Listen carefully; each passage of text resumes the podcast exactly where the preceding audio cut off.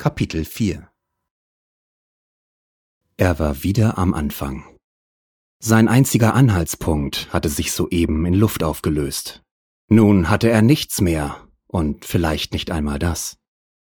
Er beschloss, sich in sein Sofa zu tun, um sich seine Belange noch einmal durch den Kopf gehen zu lassen. Irgendwas war faul, das wusste er, doch wusste er noch nicht, was es war. Sein Sofa besaß er bereits, seit er damals während seiner Polizeikarriere eine Möbelbesitzerin gedeckt hatte, obwohl sie schuldig war. Das war unglücklicherweise auch dem zuständigen Richter aufgefallen, welcher sie prompt zum Tode verurteilte und den ortsansässigen Katzen zum Fraß vorwarf. Seine Vergangenheit war nicht immer der erfreulichste Teil seines bisher verstrichenen Lebens. Dick rupfte seine Schuhe aus seinen Füßen und pfefferte sie in den Fußboden. Ein Mord aus Eifersucht, das klang zu typisch. McDonough mochte ein Mörder sein, aber er könnte nie jemanden umbringen. Nein, Dick musste etwas übersehen haben. Irgendwo versteckte sich noch ein Anhaltspunkt, und er, Dick Jones, würde ihn finden. Er zog sein Hemd aus und stutzte seine Achselhaare, welche vom Schweiß bereits aufgeweicht waren. Jack Galore. Wenn er nun doch etwas damit zu tun hatte. Nein, auch das konnte es nicht sein, er hatte ein Haus. Es gab nur einen Ort, wo er einen Hinweis übersehen haben musste, und das war das Haus der Ermordeten. Dick konnte sich nicht daran erinnern, dass ihm etwas, das er übersehen hatte, aufgefallen war, und dennoch nach dem Ausschließen des Möglichen musste das, was übrig blieb, wie unwahrscheinlich es auch war, die Wahrheit sein. Irgendjemand hatte das mal gesagt und war dafür an seinem Todestag gestorben. Dick sah mit angesenktem Haupt auf den Boden, wo noch immer seine Schuhe steckten. Schuhe. Fußspuren. Das musste es sein. Es war bereits spät, als er durch die angehende Nacht fuhr. Die Autos fuhren mit ihren Lichtern spazieren, die Sonne wurde durch in regelmäßigen Abständen angeordnete Straßenlaternen ersetzt, je nach Stadtteil mit weißem oder rotem Licht gefüllt. Das Nachtleben nahm seinen verschlafenen Lauf. Männer verließen vorübergehend ihre Frauen, um es sich in einer der vielen Bars mit einem prostituierten Bier zu besorgen, welches sich für Geld gar in entlegenste Körperbereiche wagte. Das Licht drängte die Stadt in nächtliche Dunkelheit, welche die Männer deckte, damit ihre Frauen nichts merkten. Dick hielt seinen Wagen gekonnt gegenüber des Hauses von Miss Suzuki. Er sah es einen Moment lang an, um eventuell anwesende Bösewichte frühzeitig erkennen zu können, und verließ schließlich seinen Wagen. Schnellen Schrittes ging er an einer Hausseite vorbei und sah sich den Garten noch einmal an. Die Fußspuren sahen seltsam aus. Sie waren jeweils etwa 17 Zentimeter breit und so lang, wie das Auge reichte. Sie hatten einen konstanten Abstand von etwa eineinhalb Metern und ein durchgehendes Profil. Dick kannte niemanden, der entweder so große Füße hatte oder mit kleinen Füßen ein solches Profil hinterließ. Das ließ nur einen Schluss zu. Die Fußspuren mussten von einem Fahrzeug stammen. Er betrat ein weiteres Mal das Haus, um nach Spuren von Fahrzeugen zu suchen, doch nirgendwo fanden sich welche. Keine Autoschlüssel, keine Fahrzeugpapiere, nichts. Während die Leiche im Schlafzimmer weiter vor sich hin verweste, verließ er das Haus. Am nächsten Tag würde er nach Benutzern von Fahrzeugen fahnden. Viele Runden hatte er bereits gedreht, doch seine Bestzeit von einer Stunde hatte er nicht wieder überbieten können.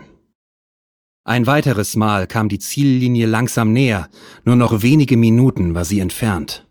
Dann endlich, dann würde er etwas Dampf ablassen und Krach machen können, bis er schließlich weiter seine Runden ziehen würde. Doch er wurde allmählich müde, er begann zu zweifeln, ob er es schaffen würde. Es sah nicht mehr danach aus. Sein Team verlor den Schwung, er hatte keine Kraft mehr, seine Batterien waren ausgelaugt. Eine Minute vor der Wegzeit blieb der Minutenzeiger schließlich stehen und Dick verschlief. Das jedoch merkte er erst, als er aufwachte, etwa einige Zeit später als geplant. Trotz des verlängerten Schlafes fühlte er sich nicht komplett wach, nicht so wach, wie er es gern sein wollte. Er erklärte es sich damit, dass er nie wirklich schlief, sondern immer über sein Leben wachte, immer auf der Hut war.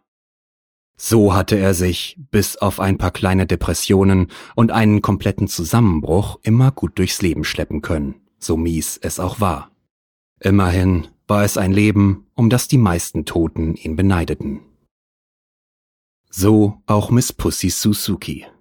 Sie hatte keinen Zugang zum Himmel bekommen und wurde stattdessen an die Hölle abgewiesen, um dort ewige Qualen zu erleiden. Dass ihr Körper noch immer in ihrem Schlafzimmer herumlag und nicht zwei Meter unter der Oberfläche, wusste sie nicht. Das jedoch bewahrte sie vor einem Schicksal als Zombie. Nach einer schnellen Reinigung der wichtigsten Körperbereiche machte Dick sich auf den Weg. Er hatte während seiner polizeilichen Laufbahn auf dem Sportplatz jemanden kennengelernt. Jener jemand fuhr einen Hotdog-Stand durch die Gegend und kannte dementsprechend die neuesten Neuigkeiten, an welche die Polizei sonst nicht herankam. Eine handelsübliche Petze. Dick musste nicht lange suchen, bevor er die Petze fand. Hast du was für mich? fragte er, unauffällig in die Gegend sehend. Klar, einen Hotdog, antwortete die Petze. Ich nehme einen. Wie viel macht das? Kommt darauf an, wie viele Innereien er enthalten soll. Dick zögerte nicht lange. Das volle Programm. Stopf alles rein, was geht. Lässig lehnte er sich gegen den Hotdogwagen. Die Petze öffnete einen der Kessel, verschwand kurz und kehrte mit einem prallen Meter Brot wieder zurück, welches er Dick in die Hand drückte und ihm dafür einiges Geld abknüpfte. Dick nahm das Meterbrot mit in seinen Wagen und riss es auf. Er fand einige Zettel vor, welche hauptsächlich uninteressante Informationen enthielten. Jedoch stach ein Zettel aus der Masse hervor. Er war mit einem Nagel versehen. Des Weiteren war sein Inhalt auffällig. Er enthielt Hinweise auf die Ankunft eines neuen Mannes in der Stadt, welcher einen Wagen nutzte, dessen Bereifung zufällig zu den Spuren im Garten der Ermordeten passte. Dick notierte sich den Namen und vernichtete die Informationen, indem er sein Auto in Brand steckte, welches kurz danach explodierte. Er machte sich schließlich auf den Weg zur Polizei, um einen Gefallen einzufordern.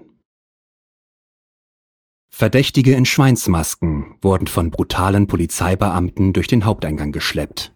Es war noch immer das gleiche beschissene Bild wie früher. Dick wusste auf einmal wieder, warum er seine Marke abgelegt hatte. Und das war nicht der Grund. Er vermisste es sogar ein wenig, Verdächtige nach Herzenslust fertig zu machen und Leute zu erschießen, um dann zu behaupten, sie hätten eine Waffe gehabt. Das jedoch war vorbei. Er betrat das Revier. Einige neue Gesichter, ein paar alte, hauptsächlich aber bekannte. Dick? Dick Jones? rief es plötzlich. Dick sah sich um und erblickte seinen erschossenen Partner. Boobs, was machst du hier? Boobs sah ihn irritiert an. Ich arbeite hier, aber was für dich in unser Haus? Dick schüttelte sich kurz, bevor er antwortete, und antwortete Ich brauche ein paar Informationen. Können wir uns irgendwo allein unterhalten? Sein Gegenüber schüttelte den Kopf. Nun gut, äh, ich brauche Informationen über einen Mann, der erst seit kurzem in der Stadt ist. Er holte seinen Notizzettel hervor. Der Mann wird Bimbo die Kugel genannt. Sagt dir das was? Beim Erwähnen des Namens wurde das Gesicht seines erschossenen Ex-Partners kreidebleich. Er wurde totenstill. Sein Unterkiefer klappte einen Moment lang herunter, bevor er wieder hinauffederte und den Mundraum zu schließen begann. Dick war das nicht entgangen, er war gut. Was ist los? fragte er. Bimbo die Kugel, sagst du? Noch immer schien er beunruhigt. Der Mann ist gefährlich. Leg dich nicht mit ihm an. Ich habe nun zu arbeiten. Boobs war gerade im Begriff zu gehen, als Dick ihm eine Hand auf die Schulter legte. Boobs, ich muss wissen, wo ich die Kugel finden kann. Der Polizist sah Dick tief in die Augen und sagte schließlich Bei sich zu Hause. Mit den Worten drehte er sich um und verschwand in der verbeamteten Menge.